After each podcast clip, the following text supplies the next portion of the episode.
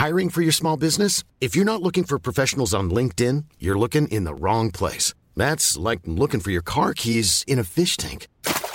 LinkedIn helps you hire professionals you can't find anywhere else, even those who aren't actively searching for a new job but might be open to the perfect role. In a given month, over 70% of LinkedIn users don't even visit other leading job sites. So start looking in the right place. With LinkedIn, you can hire professionals like a professional. Post your free job on linkedin.com slash people today. Vous êtes bien sûr Radio Grande Contrôle. Littérature et bière glacée. Grande Fleur Café. On lit, on voyage, on revient. Vous apprendrez à savourer les mots et le langage. Grande Fleur Café par Hugues Robert. Bonsoir, on est très heureux de vous retrouver au Grande Fleur Café euh, pour la quatrième séance de notre petit cycle dédié à l'édition contemporaine. Euh, il y a trois semaines, on recevait David Meulmans euh, au Forge de Vulcain et la semaine dernière euh, Claire Duvivier d'Asphalte, deux éditeurs qui se consacrent principalement au roman, donc à la forme longue. Et il y a deux semaines, nous avions avec nous Olivier Salon de Antidata, et qui lui est un spécialiste de la forme courte. Et les éditeurs qui se spécialisent dans la forme courte sont relativement rares.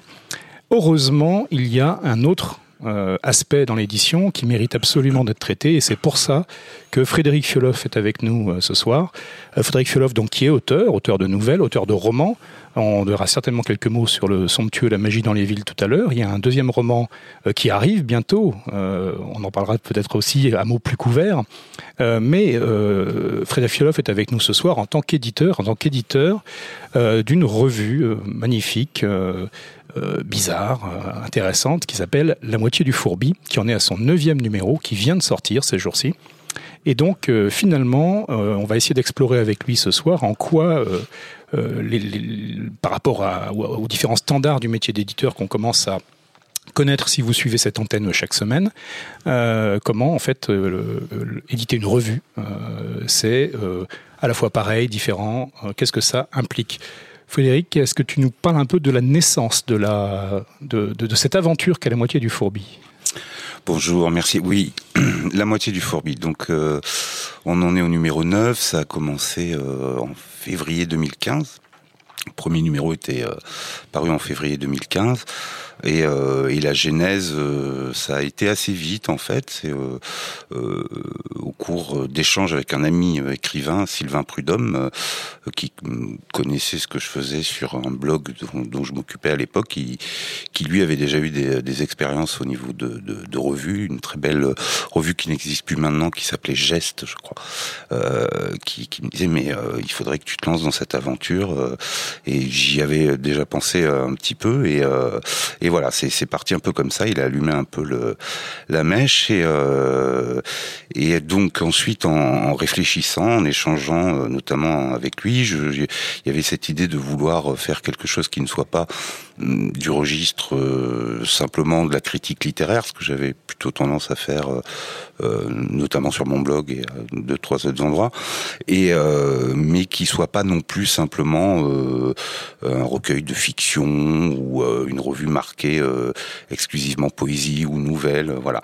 Donc euh, il y avait l'idée de s'inscrire dans quelque chose d'un petit peu hybride, pas simplement pour le seul plaisir de l'hybridité, mais avec cette idée que certaines choses peuvent se croiser, qu'on peut dans des textes, j'aimais bien aussi des textes qui, qui pouvaient mélanger des aspects réflexifs et plus, et plus poétiques, mêler un peu les genres comme ça, je trouvais qu'il y avait des, des, choses intéressantes à, à voir là-dedans. Donc l'idée, l'idée est partie un petit peu euh, comme ça, avec euh, avec cette idée d'avoir pourquoi pas une entrée qui soit euh, thématique, non pas pour tout couvrir à travers ces thèmes, mais pour essayer un peu de, de, faire passer le monde par le chat d'une aiguille et de, de, de, voir comment un certain nombre d'auteurs pourraient s'approprier nos propositions. Et très vite, donc, je me suis rapproché d'un certain nombre de personnes avec qui on a constitué un comité de rédaction, qu'on ont adhéré à ce projet, qui l'ont qui l'ont fait aussi naître, grandir, et, et c'est parti comme ça, voilà, pour dire en, en, quelques mots. Après, bon, avec tous les aspects un petit peu techniques qui qui, qui font qu'il faut réfléchir à, à, un petit modèle économique, à de, comment se, se, faire connaître, porter un petit peu ce qu'on va faire, et puis en tout cas, c'est parti comme ça, modestement, avec un premier numéro qui, qui portait pour thème écrire petit. Donc on s'est et puis et puis voilà, et de fil en aiguille, on en, on en est aujourd'hui au numéro 9.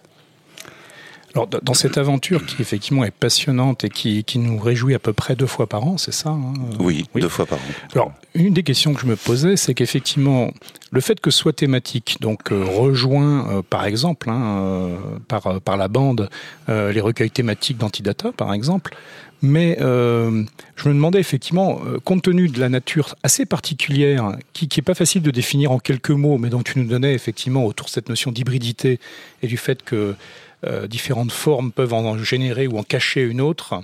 Il euh, y, y, a vraiment quelque chose d'assez spécifique euh, qui rend peut-être délicat justement la procédure banale, je dirais, de l'appel à texte, hein, même si c'est toujours compliqué. Donc je me demandais un petit peu, là cette fois en tant qu'éditeur ou en tant que directeur du comité de rédaction, comment se faisait au départ, surtout sur les premiers numéros, l'appel à texte ou l'appel à contribution en fait? Sachant ce que vous aviez en tête comme résultat, euh, qui n'est pas toujours facile d'expliquer à, un une autrice ou à un auteur. Tout à fait. Alors, euh, en fait, je, je précise qu'on c'est un choix qu'on a fait dès le début. On s'est interrogé sur ça et on ne fonctionne pas par appel à texte, par appel à contribution. Alors c'est vrai c'est des choses qu'on devrait euh, peut-être préciser sur sur notre site ou en, en, fait on invite des personnes. Donc on est un comité de rédaction de cinq personnes. Chacun, alors parfois il peut y avoir un numéro où l'un d'entre nous passe son tour, mais euh, euh, généralement en tout cas les euh, cinq membres du comité de rédaction produisent un texte aussi. Ce sont des auteurs. Il y a aussi un plaisir de d'écrire dans, dans, notre revue. Et euh, autour de ça, on, invite, on invite des gens. Euh, euh, alors là, euh, c'est un sport un peu particulier, on va dire, puisque euh, donc l'appel à contribution, c'est pas qu'on qu'on y soit foncièrement opposé. Disons que c'est tout à fait un autre travail. Il y a des revues qui le font, de très belles revues qui fonctionnent sur de l'appel à contribution. Euh, on pourrait en citer plein, hein, mais euh, Dissonance, qui, qui, est assez ancienne, euh, plus près de nous, Artichaut, etc. Mais il y a tout un travail derrière de, euh, j'allais dire, de, lecture, de sélection, de choix, etc., qu'on a, qui, nous nous intéressait moins. C'est pas là qu'on voulait, en tout cas sur cette aventure-là, donner de notre temps. Donc en fait, on réfléchit ensemble, et on essaie d'inviter des auteurs. Alors parfois des auteurs que certains d'entre nous connaissent euh, personnellement ou euh, qui pour, les avoir euh, côtoyés dans, dans, le cadre littéraire ou pas du tout. C'est-à-dire ça peut arriver aussi. Donc on, essaie de trouver des contacts, on fait des sollicitations.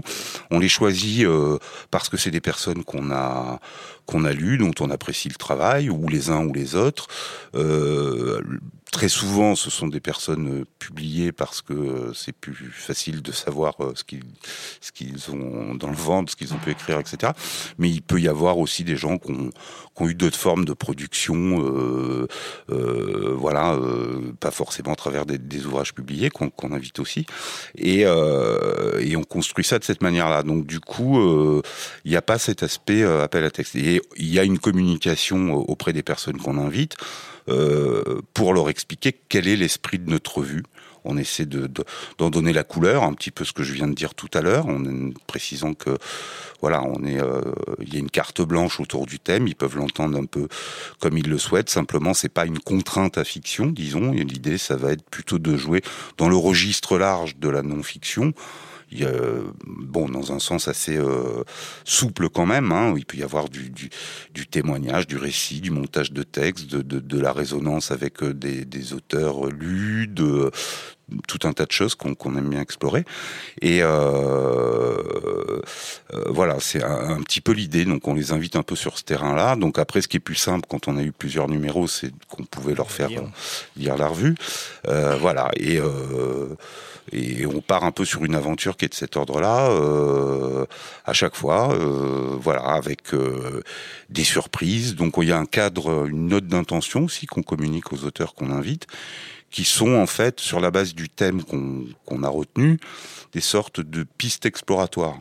Euh, pour valider en quelque sorte un thème, on essaie de, de voir euh, euh, dans différents sens quel type de texte ça pourrait donner.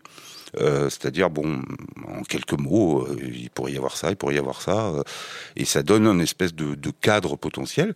Et ces chemins-là sont pas nécessairement exploités par les par les auteurs. Après, ils font ce qu'ils veulent. Il y a bien sûr d'autres pistes possible, mais nous, ça nous permet d'être sûr qu'on ne soit pas sur quelque chose de trop fermé, qu'il peut y avoir un peu de polysémie, qu'il peut y avoir un peu d'élasticité dans le, la proposition, et on accompagne donc euh, notre invitation aussi de ce texte-là, et, euh, et on part comme ça. Donc il y a toujours un, petit côté aussi un petit peu loterie, puisqu'on ne sait pas ce que l'auteur qu'on a invité euh, va produire euh, exactement, et euh, on aime bien se surprendre nous-mêmes aussi. Donc voilà, c'est un petit peu le, le ce qu'on a, qu'on a instauré, on va dire.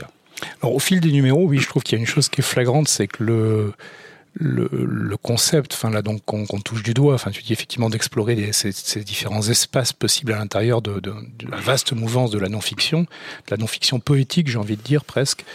Euh, on sent que le, le chose s'est à la fois affiné et puis en même temps ouverte, parce que de mémoire, euh, sur le premier numéro, écrire petit. Alors peut-être justement parce que c'était le premier et donc il n'y avait pas nécessairement de track record hein, pour euh, utiliser cet anglicisme euh, pour nous aider en fait les autrices et les auteurs à, à préciser encore plus le propos. Il me semble qu'il y avait beaucoup l'une des marques de fabrique de la moitié du fourbi passionnante, mais qui s'est justement peu à peu fait plus discrète, c'est le, dialogue à distance avec en fait un, texte ou un auteur ou une autrice euh, vivant, mort, mais où en fait s'engage un travail de construction poétique à propos de quelqu'un, donc qui s'éloigne complètement de ce que tu disais, c'est-à-dire de la critique, euh, tout simplement, mais qui euh, réussit à établir un dialogue. Et je pense à des, choses telles qu'un dialogue avec Aaron Appelfeld, avec, avec Robert Walzer, enfin, donc qui, et qui dépasse de loin la, note critique, mais j'ai le sentiment qu'au fil des numéros, euh, c'est toujours présent cette dimension, bien sûr, d'autant plus qu'il y a euh, aussi des travaux d'entretien euh, avec, avec des, autrices ou des artistes qui sont, qui sont menés régulièrement, mais qu'il y a des, échappées en fait un peu différentes qui se sont créées peu à peu. Enfin... Oui, euh, je l'avais pas foncièrement marqué, mais c'est vrai maintenant que tu le dis. Euh, c'est vrai que dans le, tout au moins le premier numéro, peut-être les, les deux premiers, il y avait quelque chose euh, euh, qui était un peu de cet ordre-là, donc un dialogue un peu plus euh, systématique avec euh, un auteur euh, euh, qui pouvait résonner avec le thème proposé. Hein, dans Écrire petit, il y, y a des choses autour de autour de, de mémoire, autour de Varz, euh, Walzer, autour de euh, autour d'Herzog, euh, autour de, de Dumont, euh, le, le cinéaste. Euh, on a toute une série de, de, de choses comme ça et, et petit à petit, on, on, a pris un peu le large par rapport à ça. Donc ça peut être encore le cas. Il peut y avoir des, des dialogues assez étroits avec un auteur, mais euh, finalement, voilà, une fois que la couleur a été donnée, on a pu aussi, euh, mais ça s'est fait de manière un peu organique, on va dire, euh, euh parler d'autres choses et euh, fonctionner un petit peu différemment. Il y a, alors il y a toujours cet écho, euh, souvent un lien quand même avec la littérature, des textes lus, des choses comme ça, mais d'une manière parfois plus plus discrète, plus souple, plus voilà, et d'autres choses qu'on puisse poisser qui qui qui peuvent être de l'ordre plus du du témoignage personnel, bon, avec une résonance littéraire, de euh, curiosité historique, sociétale, euh, toujours avec cette touche euh, bon particulière et qui, reste littéraire, on pense. Voilà, et des prises de recul possibles avec quelque chose qui, même si elle était déjà libérée de certaines contraintes, pouvait relever un petit peu d'une forme de, critique littéraire, on va dire, de notes de lecture parfois en lien avec le thème. Je pense une des choses qui est, frappante, c'est que sur des, euh, alors sur des thèmes, euh, je, pense à deux en particulier qui sont, euh, chaque thème évidemment est, potentiellement vaste, mais on parle à chaque fois de 16, 17 textes, enfin, grosso modo. Et je pensais à lieux artificiels et donc plus tard bestiaires, où je trouve assez magique justement quand c'est quand il n'y a pas de, ce que tu indiquais, donc pas d'appel à texte, donc pas de sélection et d'exclusion a priori, mais euh, euh, des contributions euh, orchestrées, c'est que sur des, thèmes comme ceux-là, euh, donc 10, 16, 17 ou 18 textes arrivent à être différents évidemment dans leur écriture, mais également fondamentalement différents dans leur approche de la thématique. C'est-à-dire qu'il n'y a jamais deux textes qui abordent euh, les artificiels par le même angle ou le bestiaire par le même angle. Et ça, je trouve ça assez fascinant parce que comme j'imagine que vous n'êtes pas en train en amont de dire ah non ça tu fais pas parce qu'il y a un tel qui le fait déjà, je me demande comment ça se fait qu'il n'y a pas davantage finalement de recoupement de d'écho. C'est vrai. Alors initialement évidemment, les, auteurs avaient une carte blanche une fois qu'ils avaient la, couleur, l'esprit du, numéro, le principe de la revue. Euh, j'essayais quand même euh, de savoir un petit peu sur quoi ils allaient écrire pour éventuellement nous prémunir de euh, redondances un peu fortes éventuelles et tout. Puis je me suis assez rapidement aperçu que statistiquement ça se produisait pas quoi c'était voilà il y avait il y avait pas vraiment ça et les quelques fois alors je sais pas si j'aurais des exemples en mémoire où il a pu se produire que euh, deux auteurs dans un numéro évoquent soit un même auteur un même livre une même problématique que finalement il le faisait de manière tellement différente que c'était pas du tout gênant c'était même au contraire ça pouvait apporter quelque chose à la euh, au numéro, c'était pas en soi euh, gênant. Donc à quoi c'est dû, je sais pas, mais je pense simplement que euh, bah, les gens qu'on invite et qui, qui, s'efforcent d'écrire euh, dans notre revue, bon, bah, ce sont des gens qui ont aussi une, une forte personnalité dans leur dans leur dans, dans, leur écriture, dans leur envie de, produire du texte, et ils vont euh, toujours essayer de chercher quelque chose qui, de toute façon, ne va pas mordre forcément dans la première acception qu'on pourrait avoir du terme ou dans le, les premiers clichés qui vont nous venir. Euh, voilà, donc il y a toujours un, effort de leur part. J'en profite pour les en remercier pour euh, voilà essayer de donner quelque chose de singulier, de euh, qui euh, qui, qui viennent vraiment d'eux et qui qui soit qui justement apportent des éclairages euh, particulier, personnel sur, sur le thème. Donc pour l'instant, c'est vrai que ça se fait de manière un peu organique et euh,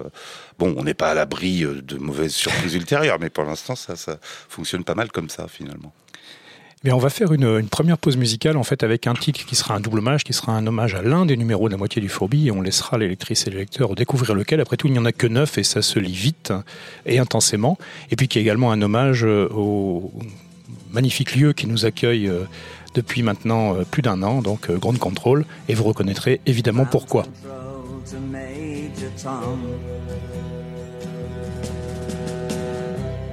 Ground control to Major Tom. Take your protein pills and put your helmet on. ground control to Major Tom. Eight, seven, six. Commencing countdown, engines on.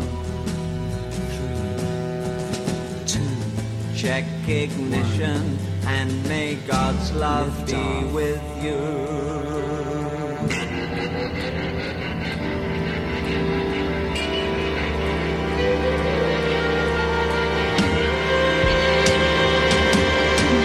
This is ground control to Major Tom.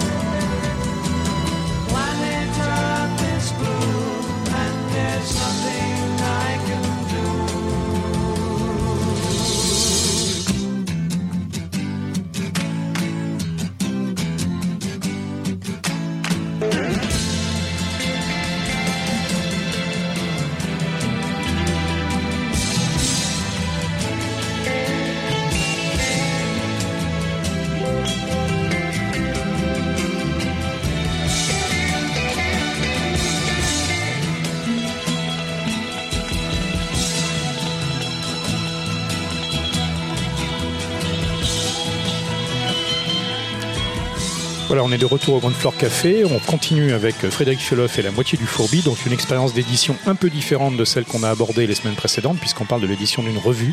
Mais on retrouve effectivement les nécessités bah, d'un calage deux fois par an, euh, de non pas de sélection des textes, parce qu'on prie très fort à chaque fois que les textes soient à la hauteur des attentes éditoriales, mais ça a été globalement le cas, et si ce n'a pas été le cas deux ou trois fois, on les passera pudiquement sous silence, Frédéric.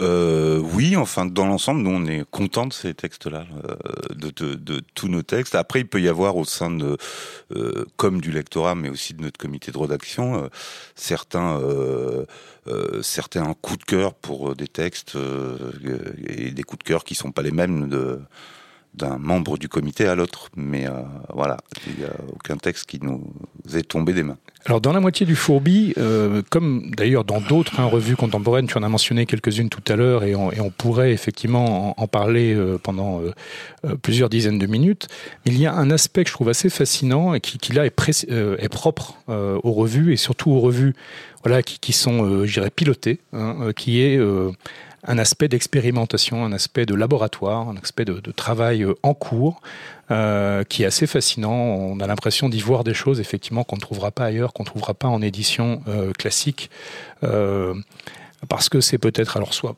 trop audacieux, soit justement ça accepte le côté légèrement imparfait de quelque chose qui est en train d'avancer.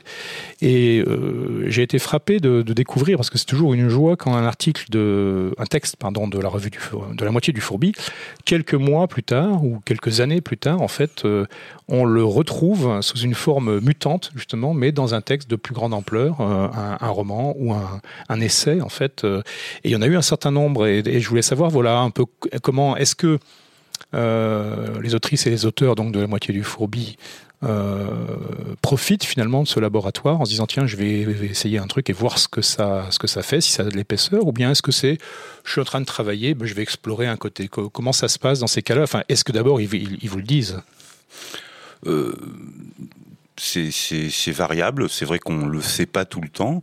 Euh, en tout cas, euh, euh, pour euh, certains d'entre eux, il y a euh, quand on discute de ce qu'ils peuvent faire, quand eux nous disent bon voilà, je pourrais peut-être aller dans ce sens-là. euh, il arrive qu'ils disent bon bah là, je suis je suis sur une idée ou un travail en cours qui et j'aimerais bien parce qu'il y a un raccord possible à cet endroit-là avec le thème du numéro, faire quelque chose autour de ça. Donc voilà, euh, c'est arrivé plusieurs fois, euh, tu l'as dit. euh, alors à- avec des à des degrés sous des formes différentes, mais des choses qui ont, pu faire partie de plus grands récits, et je pense que c'est intéressant parce que c'est aussi l'une des fonctions d'une revue. ça, peut l'être en tout cas d'être un lieu où on puisse s'essayer, donner à entendre des bouts de choses qui euh, seront plus amples derrière, euh, se faire la main sur quelque chose, euh, voilà, avec des textes qui parfois dans le roman ou le, livre final seront pas forcément repris euh, euh, tout à fait de la même manière, mais peuvent être retravaillés, etc. Et, euh, et ça, je pense que c'est euh, ce que tu évoques, le côté laboratoire, le côté euh, cuisine aussi. Tout à fait, sous des formes différentes, sous des formes voilà, qui vont dépendre sans doute de chaque autrice ou de chaque auteur, mais qui sont euh, Je pense, par exemple, j'ai en tête hein, le, travail qu'avait fait Hélène Gaudy donc, au- autour de, cette chose incroyable, qui est une anecdote historique, si on veut, donc le, camp nazi de Theresienstadt, euh, qui servait de vitrine, en fait, euh, vis-à-vis notamment des instances internationales type Croix-Rouge, pour montrer à quel point euh, les, Juifs dans les camps de concentration étaient magnifiquement traités. C'était vraiment un, village Potemkin entier. Et ce qui était euh, très étonnant, ça c'est l'anecdote, c'est que c'est un cinéaste donc interné lui-même qui était chargé de mettre en scène euh, euh, ces films de propagande. Et en, s'emparant donc de, de cet élément, euh, qui était connu, hein, mais Hélène en fait Gaudy fait un travail incroyable de défrichage, sort un article, un texte pardon absolument remarquable dans la moitié du fourbi, et puis ensuite ça deviendra une île, une forteresse. après avoir muté. Mais à l'inverse, j'ai en tête Léo Henry, donc qui était plongé depuis plusieurs années dans l'écriture d'Île-de-Garde, euh, qui était pour lui un premier roman d'une part de cette taille-là, puisqu'il avait écrit des choses beaucoup plus courtes euh, auparavant, et puis surtout qui était résolument hors genre, euh, l'imaginaire, qui est ceux qu'il a le plus pratiqué. Et dans Île-de-Garde, en fait, on, devinait, puisque le roman était achevé quasiment à ce moment-là, mais qu'il restait des, des endroits euh, d'Île-de-Garde qu'il n'avait pas explorés en fait dans le roman et qu'il avait envie de, de rajouter. Et c'est typiquement ce qu'il a fait donc autour des langages secrets, de, enfin de l'invention de, de langues qui n'existent pas par Île-de-Garde de Bingen donc. Et ça m'avait fait un peu fantasmer en fait en voyant ça en me disant mais un, jour peut-être euh, quand des euh, romans en fait sortiront euh, ils seront accompagnés de leur dossier de making of en fait euh, comme on le fait pour des films. Et justement il y aura euh, des documents en fait euh, qui seront les textes les ébauches les les, les à côté les bonus en fait euh, de tout ça. Et, je trouve qu'il y, y a quelque chose de ça dans la moitié du fourbi Oui, oui, tout à fait. Euh, c'est une belle idée. Je pense d'ailleurs que les éditeurs qui publient des romans dont certains extraits ont pu passer en revue devraient euh, se sentir obligés de faire des euh, euh, des kits dans lesquels ils vendraient aussi le numéro de la revue en même temps que ce serait un, principe de diffusion intéressant. Mais oui, il y a ça, comme tu le dis, c'est-à-dire c'est ça peut être montrer un travail en cours, mais c'est aussi peut-être l'essayer autrement ou bien utiliser, euh, ça, ça a pu arriver aussi, utiliser euh, une chute d'un travail en cours, euh, c'est-à-dire quelque chose qui finalement dans l'ensemble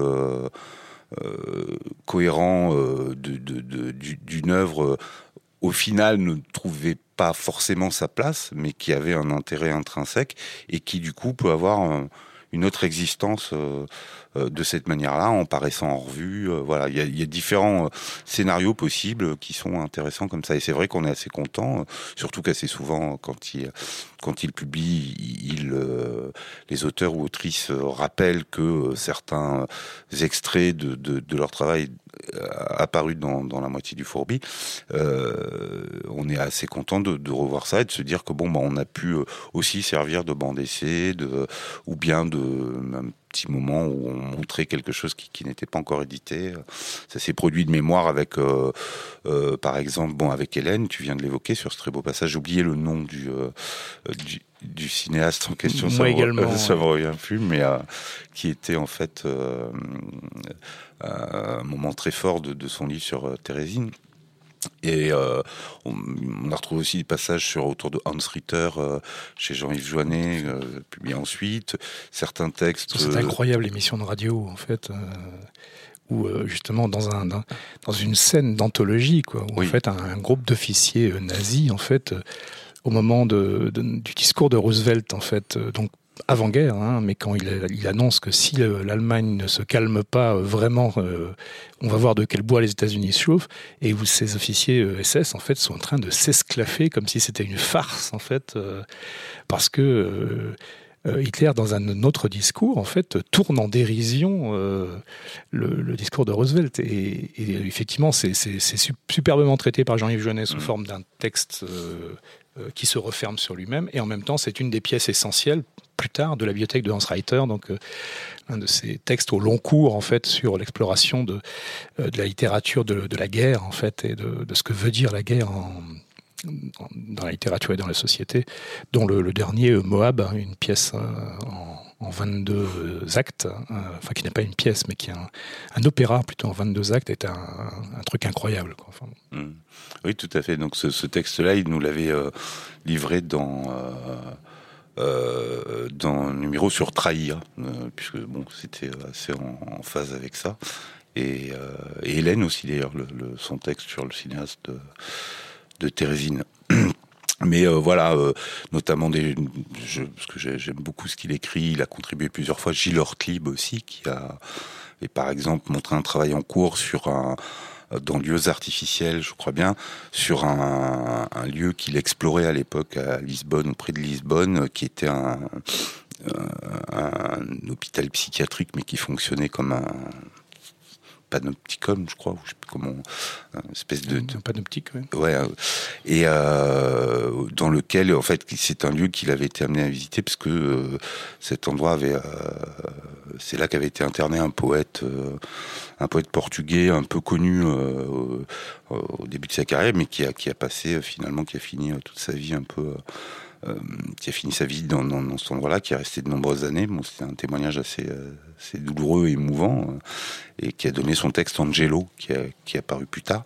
Et, et à ce moment-là, il se déplaçait au Portugal pour faire des repérages sur ce lieu, et, et ça a donné un travail de, de qui nous a donné pour euh, lieux artificiels autour de, de, cet endroit-là qui était assez particulier.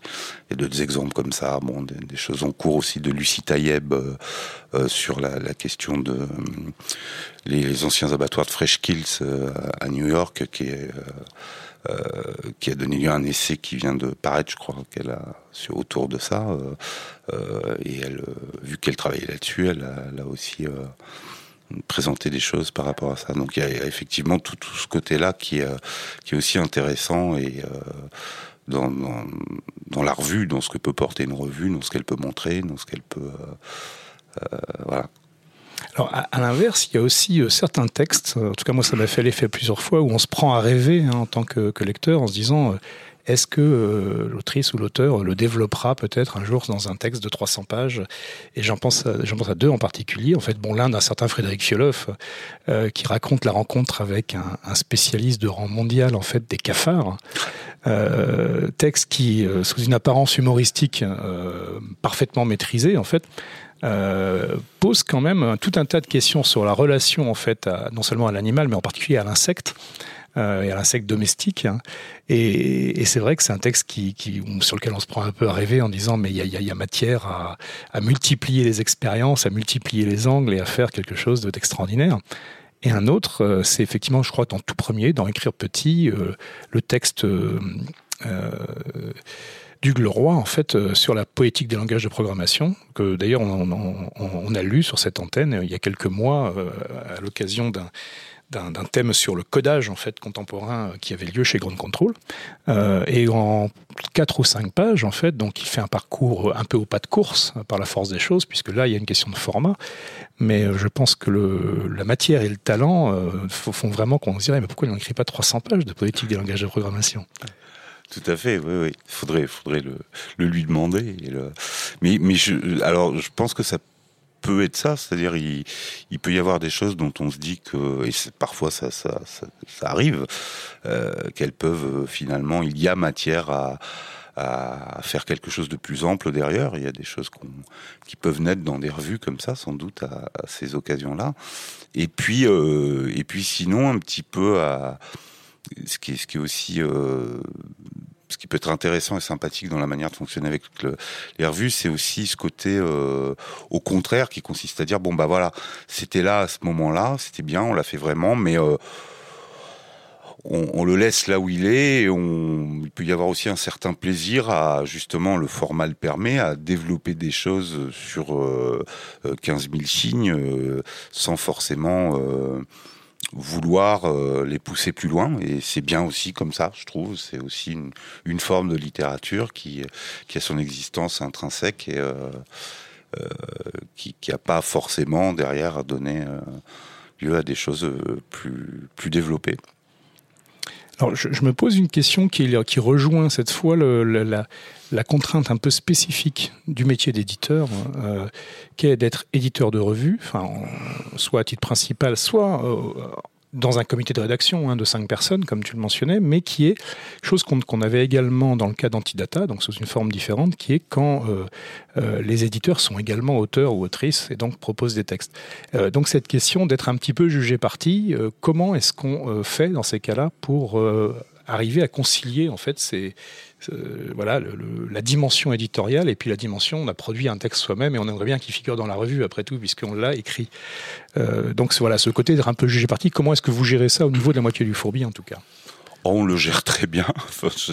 C'est vrai que ça pourrait euh, poser question. Alors, je, je suppose que dans le, le champ éditorial euh, plus classique, on va dire, de romans de euh, poésie, essai, ça se, euh, je, je pense que ça se pratique assez peu. Enfin, j'en sais rien. Tu, tu dois peut-être le savoir euh, mieux que moi. On a, je pense qu'on a certains certains exemples, hein, mais euh, je crois que Alexandre Lemonnier, dont on parlait justement, et on a bel entretien de lui dans notre dernier numéro, qui, s'occupe des éditions Zone Sensible, publie aussi euh, certains de ses essais ou ses, livres, pardon, euh, chez Zone Sensible. Bon, ça peut être euh, voilà. Alors nous, non, parce que c'est pas. Ce que je veux dire, c'est qu'il y avait aussi un plaisir dans,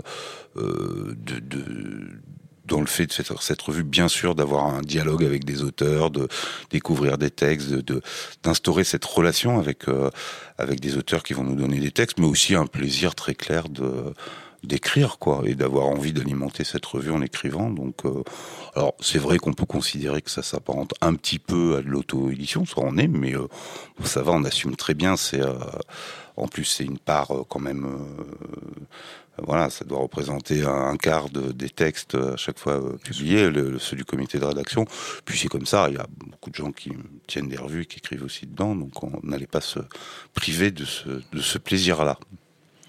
Alors, sur un autre aspect, évidemment, clé du métier éditorial, hein, euh, sur une revue, c'est effectivement son, euh, j'aime pas toujours le mot, mais enfin, c'est bien ça qu'il s'agit, son modèle économique, c'est-à-dire la façon dont, euh, comme tu le disais au départ, c'est essayer de trouver en fait une manière pour quelque chose qui, par nature, en tout cas initialement, ne va pas s'adresser au, plus grand public, hein, de trouver effectivement son petit chemin qui fait que, au bout de quatre ans et de neuf numéros, la moitié du fourbi est bien là, vigoureuse. hein.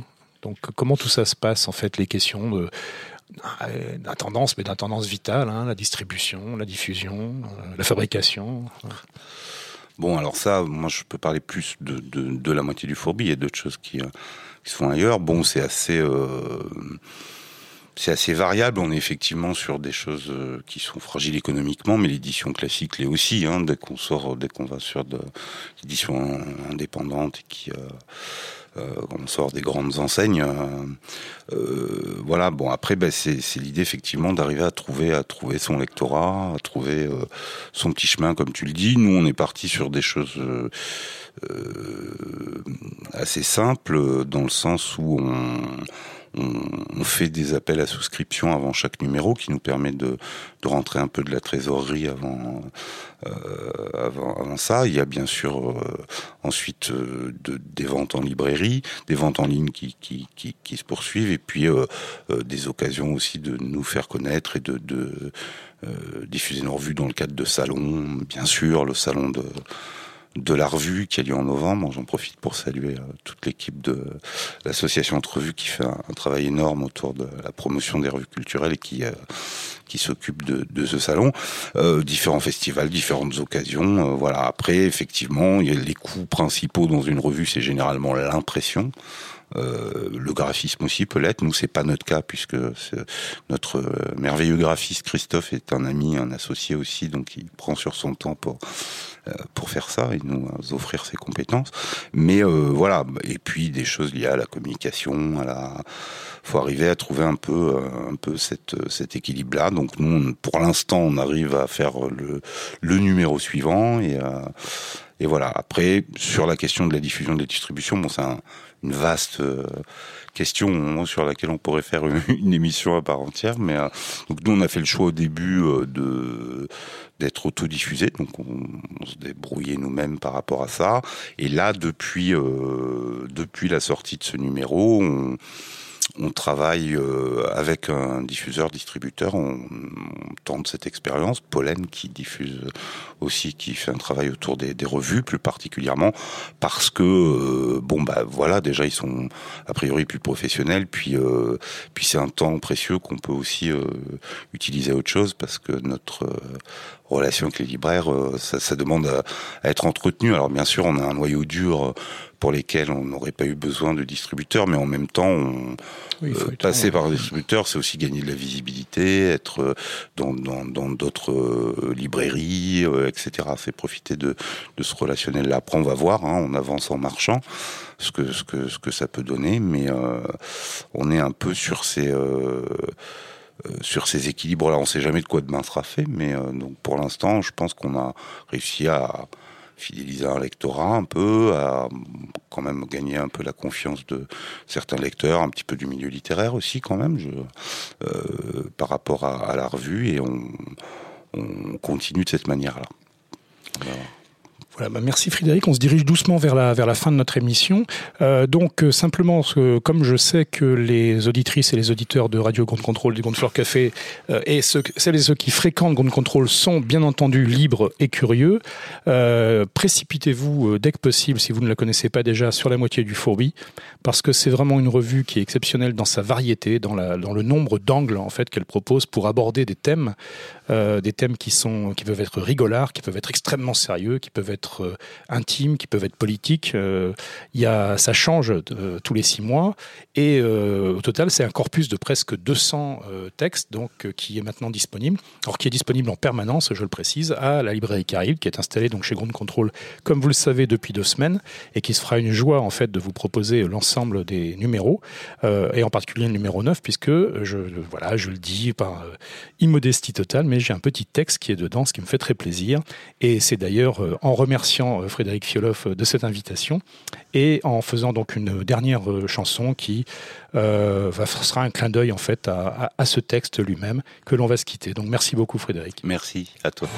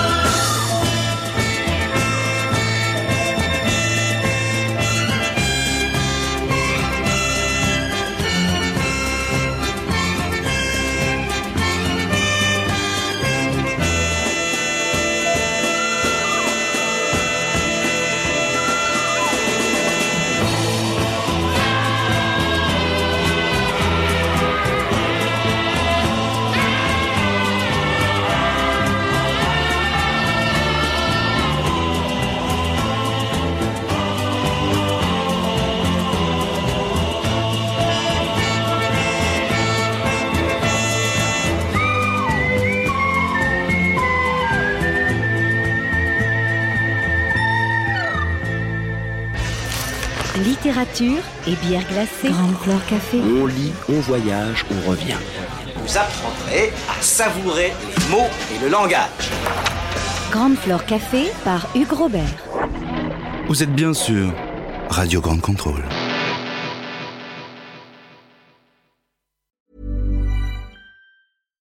When you make decisions for your company, you look for the no-brainers. And if you have a lot of mailing to do, stamps.com is the ultimate no-brainer. It streamlines your processes to make your business more efficient, which makes you less busy. Mail checks, invoices, legal documents, and everything you need to keep your business running with stamps.com. Seamlessly connect with every major marketplace and shopping cart. Schedule package pickups and see your cheapest and fastest shipping options from different carriers with rates up to 89% off USPS and UPS rates. And with the stamps.com mobile app, you can take care of mailing and shipping wherever you are. Make the same no-brainer decision as over 1 million other businesses with stamps.com. Sign up with code program for a 4-week trial plus free postage and a free digital scale. No long-term commitments or contracts. That's stamps.com. Code program.